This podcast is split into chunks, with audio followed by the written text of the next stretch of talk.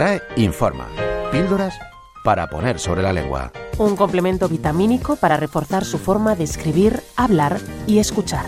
Con la Real Academia Española. En Radio 5, Todo Noticias.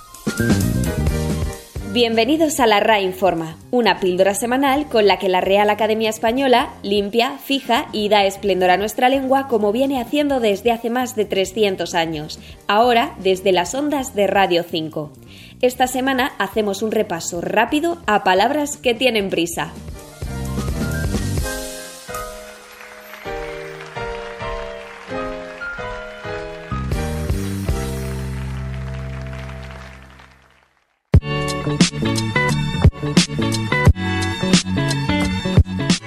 En ocasiones, al hablar, necesitamos decir lo mismo, pero en menos tiempo.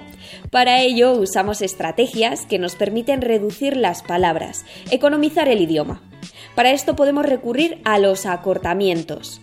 Estas son voces creadas por la reducción del cuerpo fónico de una palabra al eliminar un segmento de esta, generalmente el final. Por ejemplo, son acortamientos bici, finde o diver.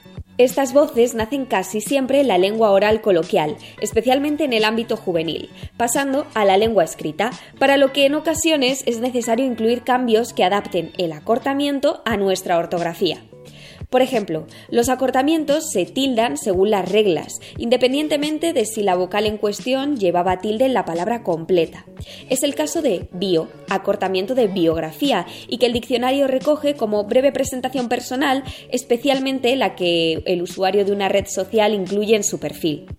También deben incorporar tilde palabras como diver de divertido o Robert de Roberto, por ser ahora llanas terminadas en R. En el caso de acortamientos que afecten a varias palabras, como porfa, de por favor, se escriben en una sola palabra. Lo mismo ocurre en finde, de fin de semana. Término ya recogido en el Diccionario de la Lengua Española, o Juanpa, de Juan Pablo, que además se escribe con M antes de P. En cuanto al género, los acortamientos suelen conservar el de la palabra plena. Por ejemplo, decimos dame una chuche en femenino al igual que una chuchería, también el cole de el colegio o la bici de la bicicleta. Este proceso de formación de acortamientos ha generado algunos casos de nombres femeninos terminados en O, como el acortamiento de la crono para hablar de una prueba cronometrada, o la foto, acortamiento de la fotografía, o incluso la fisio, por la fisioterapeuta. Aunque en este último caso el acortamiento se comporta como un sustantivo común en cuanto al género, el fisio, la fisio, hay algunos casos en los que los acabados en O tienden hoy a hacer el femenino en A.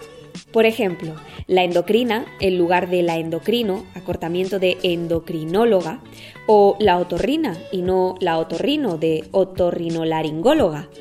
Más raros de ver son los acortamientos que lo que eliminan es un fragmento inicial de la palabra.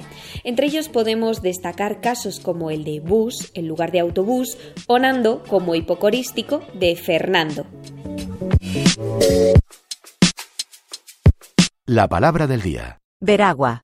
Moho que se forma en la ropa húmeda que no se tiende o no se ventila.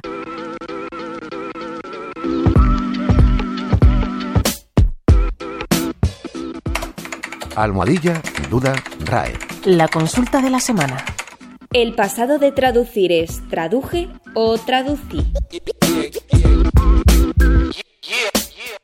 La forma correcta es traduje, pues traducir se conjuga como conducir. RAE informa. Píldoras para poner sobre la lengua. En Radio 5, Todo Noticias. Lea las instrucciones de este medicamento, pero sobre todo, lea.